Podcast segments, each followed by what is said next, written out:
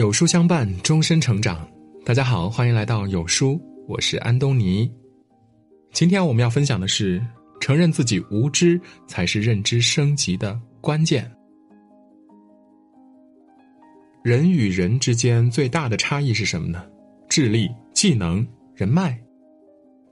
都不是。人与人之间最大的差异其实是认知能力的差异。我们一起来看看下面的这个故事。有一对双胞胎在二零零八年金融危机的时候一起大学毕业了，一个加入了互联网公司，一个进入了央企报社。十年后去互联网公司那位已经年薪百万了，而且满街都是挖他的猎头；而去报社的那位呢，因为传统媒体沉沦了，整个产业都在快速的衰退，一家家报纸停刊，一切都需要重来。双胞胎的素质和能力其实并没有太大差异，努力程度呢和职场关系其实也都没有问题。这里的核心关键就在于他们所依附的经济体，一个在快速的崛起，一个在快速的崩溃。而两个人的不同选择背后，往往都是他们对现实的认知差异造成的。一个能够认知到未来的变化，另一个只看到过去和现在的状况。一个人认知的高度决定着他未来选择的质量。当你有了更高的认知能力的时候，你就能够让自己的思考、决策、行动都更加符合当前和未来的现实环境。而提升认知能力的意义，就是让我们能够更好的认识自己、认识世界，不断的构建和完善自身的价值观体系，从而做出符合内心也能够适应未来变化的正确选择。一起来看看下面的这张图，这张图描述的是邓宁克鲁格心理效应，也称为达克效应。它是指一种认知偏差，能力欠缺的人往往会有一种虚幻的自我优越感，错误的认为自己比真实情况更优秀。一个人的认知有这样的四个层次：不知道自己不知道，知道自己不知道，知道自己知道，不知道自己知道。百分之九十五的人都处于第一种认知当中，他们并不知道自己在做什么，有没有做对，反过来还会觉得自己什么都懂，狂妄自大。进入到一种自以为是的认知状态，这样的人呢，就是途中站在愚昧山峰的那群人，所以他们往往会习惯这样：你和他提到一个东西，他潜意识会先否定。比如你满怀诚意的把好的文章推荐给身边的朋友，他们的反应呢，往往是。这种鸡汤文一大堆，肯定有专门的团队来写的。你认同作者，说不定作者就是故意迎合你这样的书呆子。结果呢，就是他把自己的大脑封闭起来，认知开始僵化了。一旦思维僵化了，那就很难跟上这个真实世界的快节奏，更不可能自发的去发现自身的问题，进而打破自己。有人说无知者无畏，可是呢，无知者同时也是冒着巨大的风险的。这就像一个拿着火把的人横穿一个炸药库，肆无忌惮的到处乱跑，却不知道自己正处于随时可能被炸毁的险境。大部分人碌碌无为，往往都是因为他们处于这种不知道自己知道的状态。这种认知状态给了人们一种虚假的自满，让他们丧失了好奇心，也丧失了探索欲。而这些特质呢，恰恰是一个人快速成长、认知升级的关键。在十三邀中，有一期的访谈对象是搜狗公司的 CEO 王小川作为一个头脑聪明、研究过计算机、生命基因科学的学霸，他抛出了一个非常有趣的主张：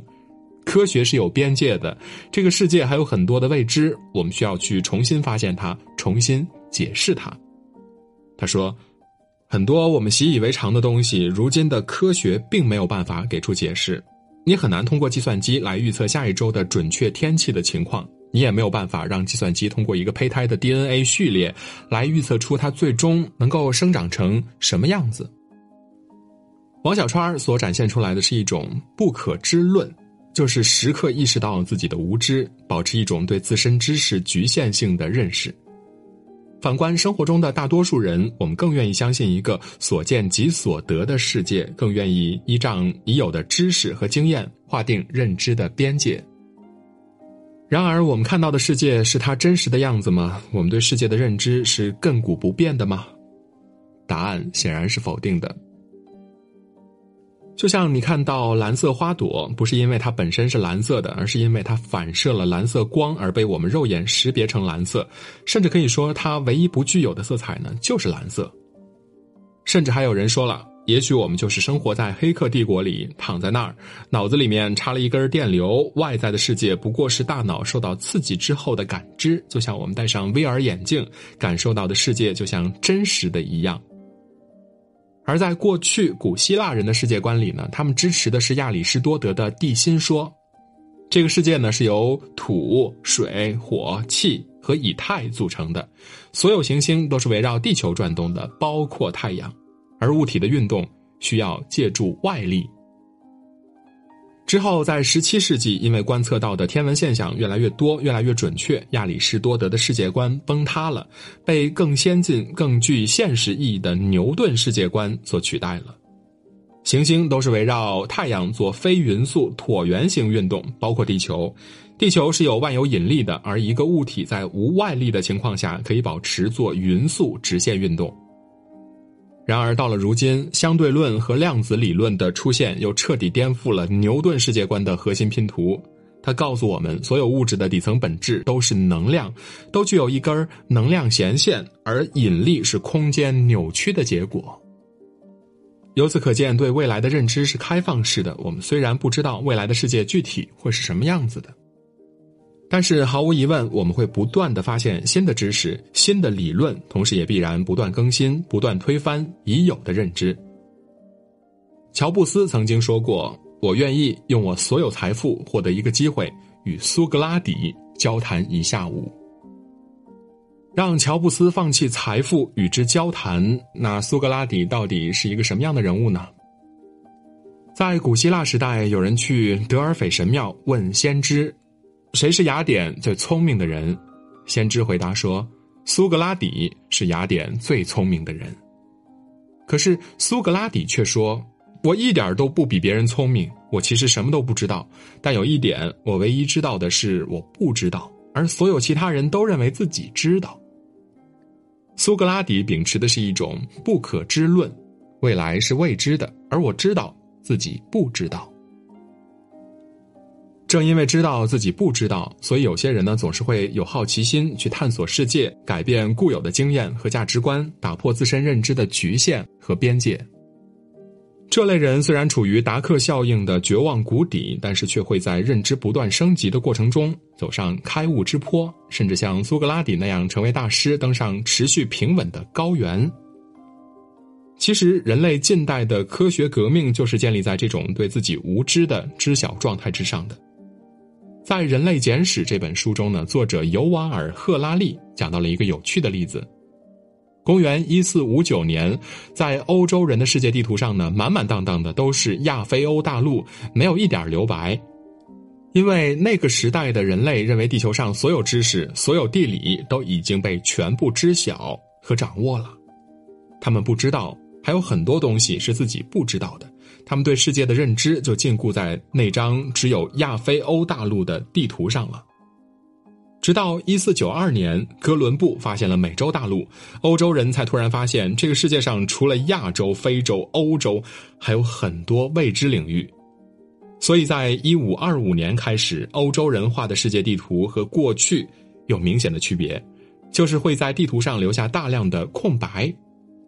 留白是什么意思呢？就是承认自己。不知道，而恰恰是这些地图上的留白，像一块吸引力极强的磁铁，让欧洲人前仆后继，希望填补这些空白，也让欧洲各国迅速成长起来，成为后来在世界上有话语权的强国。继续往后看，你会发现，为什么在鸦片战争时期，大清帝国输那么惨？因为大清的固步自封、闭关守国，就是一种不知道自己不知道的认知状态。相比于欧洲列强的知道自己不知道的状态，两者的认知高度迅速拉开了距离。按照猎豹 CEO 傅盛的说法呢，就是一群怀揣现代物理学认知的人，打败了另一群信奉四书五经认知的人。一个真正知道自己无知的人，他就能看到一个更广阔的未知世界，而这种未知会促使他内在的好奇心被激发出来。而这种好奇心恰恰会驱动一个人去探索、去思考，进而升级自己的认知。已有的知识和经验固然重要，但是如果总是持有一种已知，认为自己在某一个领域已经获得了足够多的知识，那我们往往就会表现得傲慢和自负了，甚至愚昧无知。知乎的大 V 彩童在一次分享中也说过一个案例。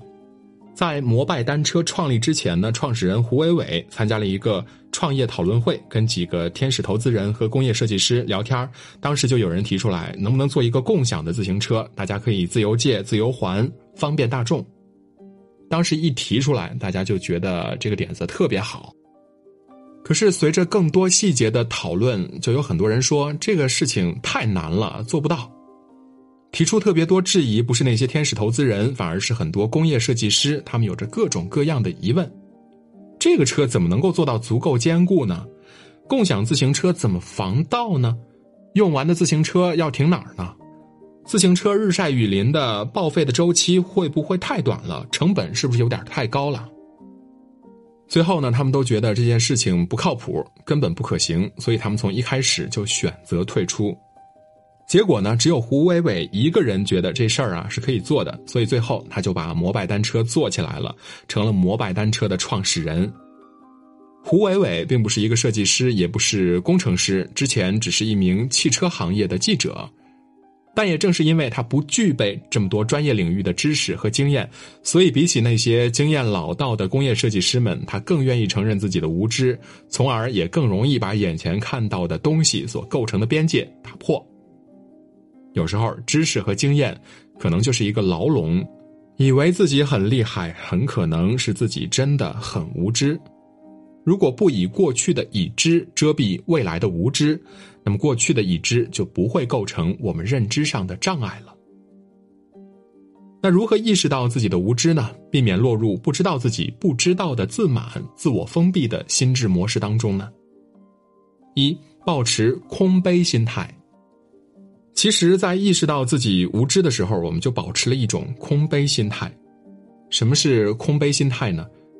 古时候有一个佛学造诣很深的人，想去拜访一位德高望重的老禅师。老禅师的徒弟接待他时，他的态度很傲慢，心想：“我是佛学造诣很深的人，你算老几？”后来呢，老禅师十分恭敬的接待了他，并为他沏茶。可是，在倒水的时候，明明杯子已经满了，老禅师还是不停的倒。他不解的问：“大师，杯子都已经满了，为什么还要往里面倒水呢？”大师说：“是啊，既然已经满了，干嘛还倒呢？”潜台词就是：既然你已经很有学问了，干嘛还要到我这儿来请教呢？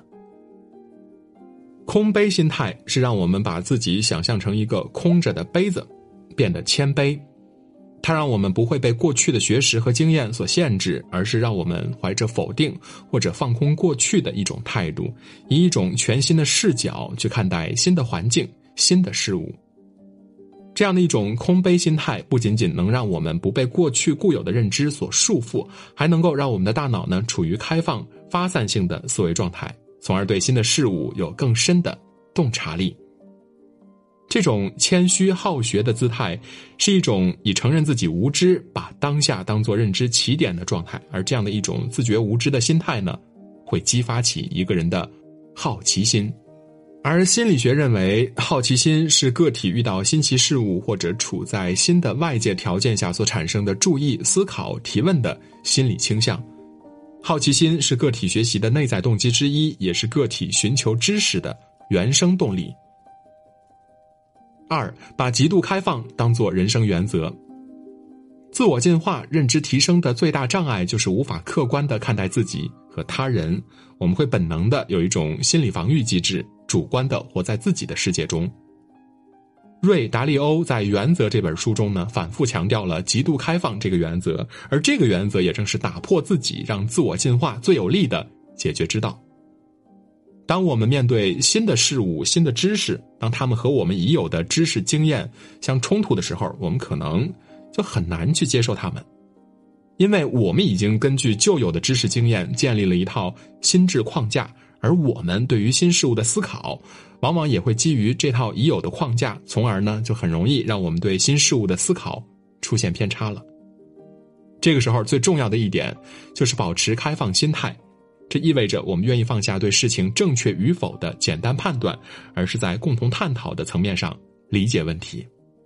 这种开放性的心态会让我们敢于放下已有的思考框架，拓展出一种新的视角，或者换一种新的思维方式。在一个金融自媒体达人的创业分享会上，分享嘉宾说起了自己有一次跟新东方的总裁俞敏洪见面。那天呢，他想聊一聊自己对于教育行业的看法，而俞敏洪让他等一等，转身去办公桌上拿了一个本子和一支笔。那天他们聊了很久，而俞敏洪在那个本子上记录了满满的三页纸。明明各方面都已经可以碾压别人了，但是俞敏洪对待他人的心态呢，却不是否定和批判，而是开放的学习。就是这种极度开放的心态，让一些人拥有万事万物为我所用的大格局和高姿态。他们都很清楚的知道。只有承认自己的无知，跳出自我的限制，站在一个更高的层面审视自己的弱点的人，才能成为真正的高手。而这种包容万物、极度开放的心态，让一个人更喜欢倾听而不是表达，更懂得谦卑而不是傲慢，热衷于求知而不是固步自封。三，时常进行反思和自我纠错。一个人从不知道自己不知道。过渡到能够意识到自己的无知，这需要认知上的提升，而这种认知的提升可以通过不断的反思来促成。因为一旦我们开始反思了，其实就开启了对自身的一种批判性的思考模式。反思就是回顾过去的得失、错过的机会、做错的决定、成功的经验，还有对未来的借鉴和指导。而在《心智突围》这本书中呢，就对反思有极为详尽的阐释，并且有一套通过实践总结出来的反思系统。经常反思的人会形成一种习惯性的意识，假设自己是错的，会有什么情况出现，也更愿意承受可能的挫败感。